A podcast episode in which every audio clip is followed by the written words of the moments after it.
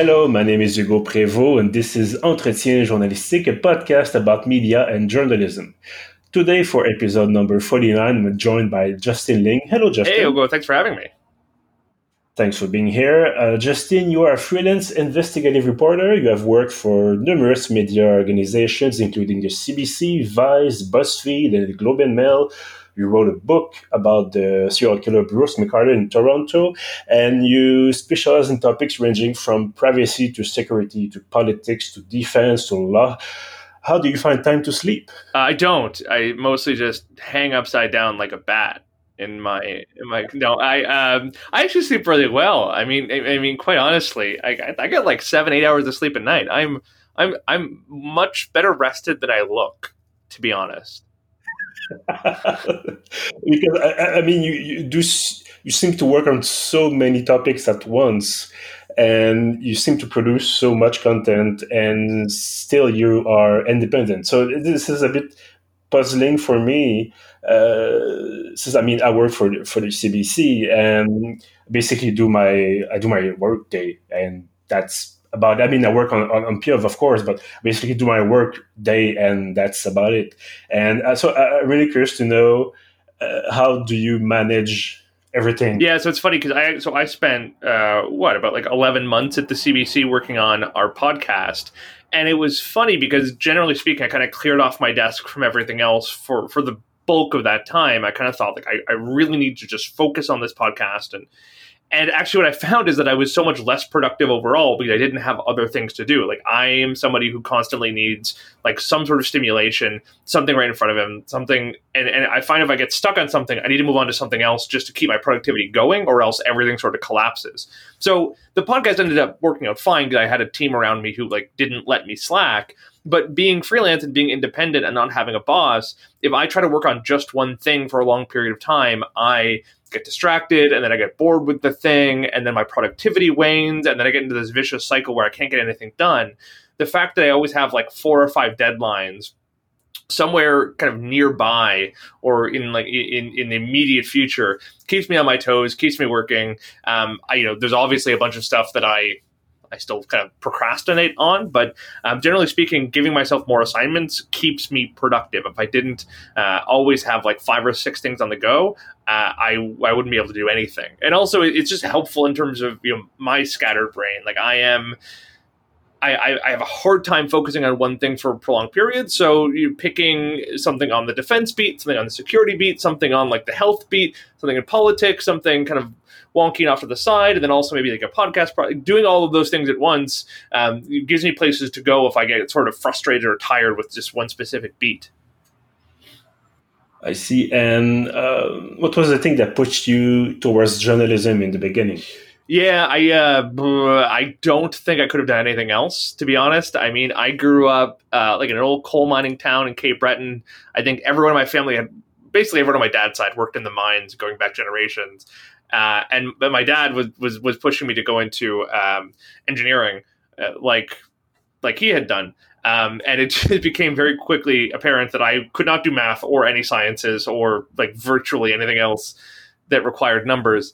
Uh, so you know, I, I think I, I, I, enrolled in like a history program and then realized I didn't. I had no use for academia and, and journalism just kind of made the most sense. I I, I, had, I got a job at like a local radio station. Um, I got involved with some like local community uh, news organizations, and it's just it it fit very well. I mean, it was literally this or write books that no one would read, or teach. Or, yeah, or I mean, it's funny because I sometimes say, "Oh, I would be I would be teaching history," but I probably wouldn't have graduated. So it, it's kind of a moot point. Really, journalism was the only option at a certain point. I see. And uh, we talked about this earlier a little bit. You cover an extensive list of topics, uh, topics that could be described as maybe as complex. Uh, what made you interested in covering these, not, not only so many topics, but these kind of topics? Yeah, it's actually a good question. I, I, wonder that sometimes. I have no idea how I kind of fell into these beats. I really like eh, going back years ago when I was in the Parliamentary Press Gallery. Um, I wound up I went a with a contract around law. There there was a a, a, magazine that you know covered legal affairs, and they asked me to do some freelance stuff for them, and just found myself doing a lot of law stuff. And I really like it, frankly. Um, and just by virtue of being there, uh, and and being interested in technology, I think I kind of wound up on this beat looking at kind of digital privacy issues and the ways in which the Harper government at that time uh, was devising a legal regime that would have allowed for just an unprecedented level of digital and warrantless surveillance. That kind of fell in. Then I just fell into covering the RCMP and CSIS and CSE and even the NSA um, and other outlets that were basically trying to create a new a new apparatus to obtain our personal information either through a warrant, without a warrant, or through some sort of back channels. And I just really liked it. It's just a it's a really interesting area of law and technology and government policy that not enough people cover or even understand, to be totally honest. Um, and yeah, I think mostly I just kind of end up finding these beats just by covering them. I mean, ditto for uh, defense. It's just I really enjoy covering the Department of Defense and the Canadian Armed Forces. It is its own sort of ecosystem where I also just find people are more blunt. Like just to some degree, I get really frustrated covering politics um, because everyone speaks like an automaton and and everybody is just constantly obfuscating there's something very nice about going into the defense world and just having people say bluntly what they're doing and what they want to do and what they need this money to do um, so that's really refreshing. And then you know, kind of beyond that, there's, there's been other beats. It, it's it's funny. I find I, I, wind up on sort of little tiny fringes of each beat. Like I don't cover defense entirely, um, but I find myself really interested by you know fighter jet acquisitions um, and by cyber campaigns and by. Mm-hmm you know readiness in Eastern Europe, but like I don't really cover shipbuilding. Um, you know, ditto, ditto for um, law. Like I, I have done some stuff about like intellectual property and and commercial litigation. I find it mind-numbingly boring, but I really really enjoy uh, you know aspects of um, you know constitutional litigation as well as um, you know digital privacy laws and so on and so forth. Um, but and, you know I, I have also over the course of my career just been very engaged in um, airships. I really have a thing for blimps, and and so I find myself occasionally checking in what's new in the world of dirigibles and zeppelins. So it's just one of those things where you know I have a, a list. Of, I've just cultivated this list of you know a hundred things in my brain where I'm like, I know stuff about these these files. I want to cover these files, and I will I will try and keep up with them and and try to stop adding new things unless I get rid of an old one. Uh, but but fundamentally, over the last couple of years, I think a lot of my focus has, has sort of coalesced around policing and, and, and, sort of national security. Uh, that has also kind of involved prisons, it's involved spying and, and, things along those lines. But frankly, I think it's one area um, that is just criminally undercovered on a national scale.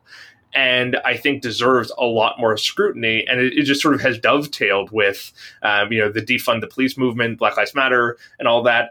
You know, which is not to say that I'm I don't I don't consider myself an activist journalist. I would never, you know, advocate for a cause in that respect. But I think the concerns being expressed by those movements are kind of very similar to concerns that people have been voicing for a long time, and it's just now finally kind of get hitting to the forefront. I want to talk a bit about your presence on Twitter because you just said you don't consider yourself as an, an, activist. But if you, well, I've been following you on Twitter for a little while now, and you, not always, but sometimes publish messages that could be construed that not necessarily partisan, but maybe interested. Uh, and you sometimes say clearly which side of a topic you're on. Uh, do you feel it's important to tell your audience how you feel about these stories? So yeah, it's an interesting it's an interesting question, and it's one that I've sort of you know wrestled with over the years. My my philosophy goes like this: uh, I have thanks to my reporting and some of my you know core beliefs i have opinions about how certain things should work for example, I don't think there should be a ban on gay men gay men donating blood. I don't think it should be legal to d- discriminate against transgender people. Um, I don't think uh, the you know the police should have warrantless access power. You know, there's a list of things that I believe that are just sort mm-hmm. of I, some of it, some of it is I, have come to that decision, you know, through years of reporting. Um, for example, you know, the the opioid epidemic. Um, I strongly believe that uh, policing, especially anti drug trafficking uh, operations, have made that crisis worse. I think the only solution is to decriminalize drugs. I don't, yeah, and, I, and, and I've come to that, you know, thanks to my own research. There are certain things that I just believe because that's my personal politics. You know, I consider myself a civil libertarian, and I, am fundamentally distrustful of a of of, uh, of a government that can access my phone logs very, very easily and readily, that can break the encryption of my phone very, very easily. So there's certain things that are sort of core to my politics. But I think what's really important about all of this is that I think people would look at some of the things I say and say, well, he's a partisan. He can't be trusted. The reality is, I come to these things of my own conclusion. I don't identify with any political party. I would never endorse any political party as you know, as a journalist. Um, I don't like to openly express support or even disdain um, for any political party. I think there's individual politicians I like, individual politicians I don't like across the political spectrum. And I think that's important. I, I think there are journalists who feel like if you endorse an idea, you're endorsing all of the proponents of that idea. And I think that's wrong. You know, I, I think I think there always needs to be journalists who are going to be straight down the middle, who will never give you their opinion, who will act as sort of the voice of God, right? I think you know the CBC fits that role. I think that you know, I, I think there has to be journalists who are just so unbiased that it drives you mad. But also, I think there needs to be some room for the rest of us um, to come out and say, "Listen, you know, I've spent five, ten years researching this. I've spoken to all the experts on this. I've looked at all the available evidence. And the conclusion I've come to is X, right? I, I don't I don't understand why we as journalists so often are so reticent to give the conclusion, right? We're, we're happy to show the public all of the work we've done. We're happy to show them all the data and all the evidence. But then when it comes to the actual sort of culmination of that, we kind of go, oh, decide for yourself. Well, sometimes the public actually does need or want us to just say, listen, drug criminalization doesn't work right? Why is it that we we many journalists i know who cover this file believe that but they won't ever say it publicly. I find that weird. I find that self-policing strange and ineffective. So yeah i have no problem saying i support or endorse certain ideas or certain policy solutions but it's also important to note that i'm not married to them if data or if you know evidence comes along that suggests to me or proves to me that drug de- or drug criminalization actually is effective or could be made to work that's fine. I'll change my opinion and i will be very public about it and i will be very transparent about that transition for me. And i've done you know that in the past uh, before and i think that's what separates a good journalist from a partisan because oftentimes partisans have a hard time changing those positions, or as do ideologues. Whereas journalists should be w- willing and flexible to change their own stated opinion if evidence contradicts it. And do you feel that stating your opinion, as you said, can be detrimental to your work uh, in the sense that uh, maybe a potential employer will see your tweets and say, "Oh no, you, you you're speaking out too much. Oh, yeah. and we won't hire you to do some freelance. Oh, I've had you know. Listen, I've I've I've been on contract at both the Globe and Mail and the CBC, arguably two of the most con- conservative in terms of you know journalistic sort of opinion. Um, and I've gotten many talking tos at both of those places about all of my mean tweets. Um, but the reality is, I don't give a shit. Like, I listen. This is who I am. This this is what I do you know, at a certain point, I don't think I would enjoy this industry very much if I had to play that straight laced, um, you know, never, you know, tilting his hand sort of journalist. I don't enjoy, I don't want to be that. What I like is the niche I've carved out for myself, where I am able to come out and say publicly, yes, I believe this. No, I don't like this. Um, but also, if you followed me, you kind of know where I am on things, right? Like there, you know, I don't think you could accuse me of being bought and sold by any political party. I don't think you could accuse me of being bought and sold by any lobby group. I hope not. I mean, I'm sure some people would believe that, but to hell with them. Does it jeopardize uh, possible gigs? Yeah, of course it does. I've I've been uh, banned from certain TV programs for as long as I've had a career. Um, there, I'm sure, are some people who will never pay me to write for them. But also, I don't give a shit, right? Like you know I have carved out a niche for myself in the industry. I make a good living. I, I don't have a hard time, uh, you know, finding space in a newspaper or online. Um, so, you know, have there been ramifications? Yes, but things have turned out pretty well as they are. Well, that, that's good to know. Um, another thing I would like to to know is when you're working, for example, on a on a defense story, on a or on a politics story, how hard is it to go talk to people and try to to establish some relations to get uh, access to, for example, inside sources? And is it harder since you're a freelance uh, journalist, or is it the same? Uh, is it as hard as if you were, for example, working for CBC or Global or Yeah, I mean, for sure, I can imagine that if I were, you know, the, let's say the dedicated defense reporter for the Globe and Mail, would I have an easier time getting defense sources? Yeah, for sure. Uh, that being said, I, have spent a long time in this industry cultivating um, good sources who I like and trust, uh, who can uh, who can be very very useful. Um, and I it's a lot of work. It's a lot of work, but you know, I, I think it's been effective. I it's it's one of those things where it's a cost benefit analysis, right? Um, being freelance and being independent means I get to shop stories around to whatever outlet I prefer. I get to write in the voice I want to, um, depending on where I put it. I get to be agnostic about the platform I use, whether it's audio, video, uh, online, or print. Um, and, and, it means that uh, I have a lot of flexibility in terms of how long I work on a project, uh, how long I have to research it, and so on and so forth. Um, so yeah, I would I would have an easier time getting sources if I were on staff, but I wouldn't have a lot of those a, a lot of you know those bits of flexibility that I do have. Um, so it's you know it's it's it's it's give and take.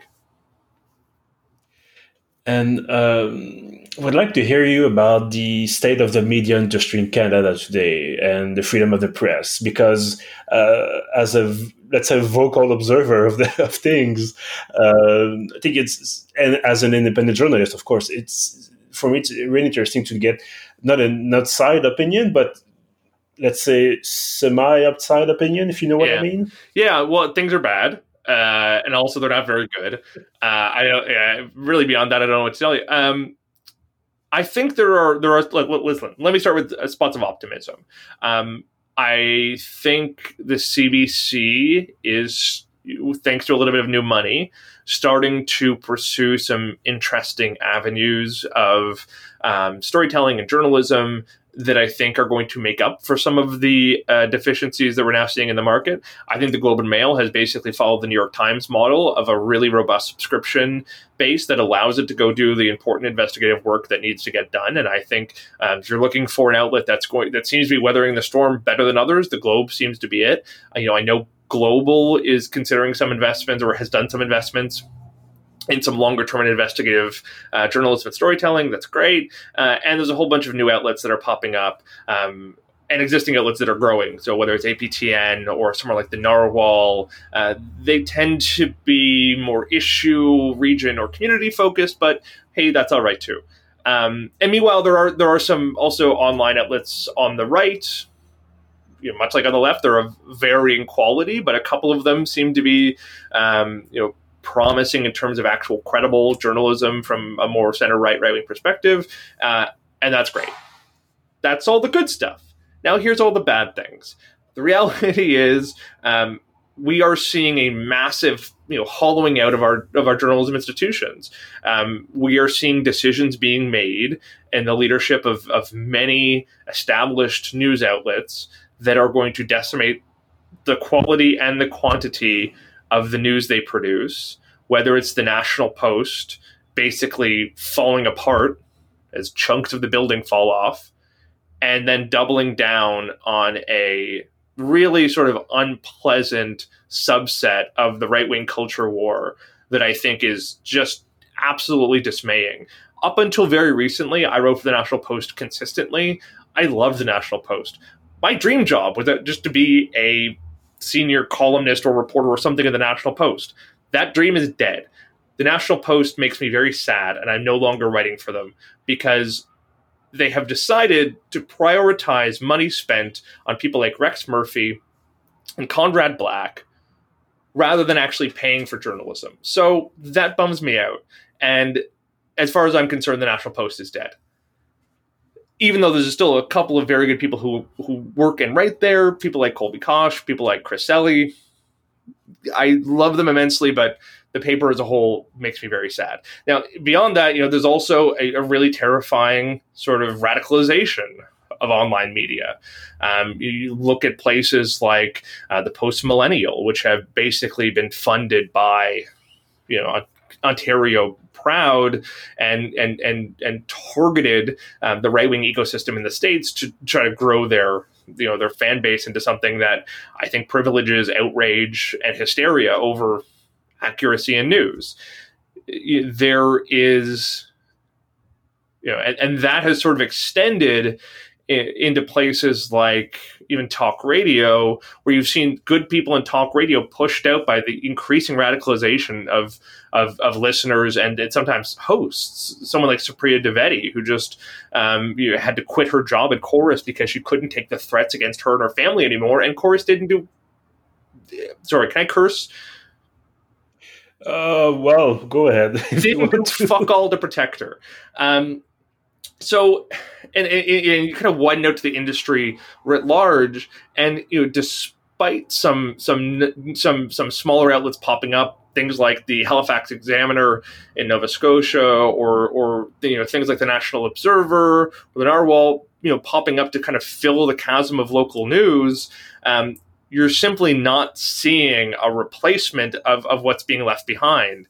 So you know between some major outlets really making some worry- worrying choices between local papers and local outlets dying and scaling back, between there not being enough to replace them, between you know, and, and add in the increasing polarization of the tone of our media, we're in a really bad spot. You know, this is a really, really bad reality we're facing the barrel down. Um, and I don't know what the solution is. I mean, you know, the federal government popped in to try to you know, basically float some of those outlets with a small pot of money, and that turned into, for whatever friggin' reason, a national scandal. So things are very bad, and and frankly, you know, sometimes people ask me about freelancing in this industry, and I don't think there's actually room for that many freelancers here right now. I, I think um, there's a very small handful of us across the country, and most of the freelancers who work in the industry right now um, are focusing kind of on very, very nichey and specific uh, files. Um, in terms of kind of general purpose freelancers that are kind of doing what I do, there's not that many of us, and I frankly I don't think there's enough in the industry to sustain a a significant number of freelancers. So it's it's bad, and I, I don't see it getting better in the near future. Well, if you if we can still talk about the future, maybe before we end this interview, uh, how do you see your future? How do you see the maybe the next five years, for example? Yeah, I'm having a hard time seeing beyond the next year. I mean, me and the CBC have signed a deal to uh, develop the podcast I hosted um, into a, a, unscripted documentary series, and hopefully there'll be more news on that soon. Um, you know, I've just finished a book, and I'm still tired from it um, that is doing very well and being really well received, which I, I absolutely find lovely. Um, and you know, I've I've been plugging away at some longer features as well as some breaking news stuff around the COVID nineteen vaccine rollout. Um, so I don't. It, it, I find it's impossible to look more than a year into the future for me, yeah, because yeah, I, I, I don't think I. Uh, I don't think I've been very accurate in predicting my own future thus far over the last five years. So I think I've given up. Um, but I think I'm I'm going to be fine. Like I'm not terribly worried uh, about myself.